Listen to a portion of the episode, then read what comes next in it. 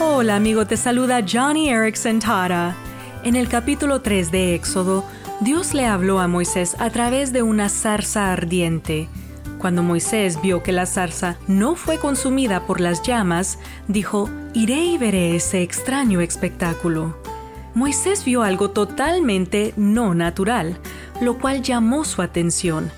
De la misma manera, cuando nosotros como cristianos enfrentamos los arduos problemas de la vida con gracia, provocamos curiosidad en otros. La gente se pregunta, ¿por qué no se queja? ¿Por qué sigue creyendo en Dios si las cosas no le van bien? Oh amigo, amiga, si hoy estás sufriendo, tú eres una zarza ardiente que no se quemará y que servirá para que otros se maravillen de la gracia de Dios en tu vida que los demás vean tu fe y perseverancia como motivación para acercarse a Jesús.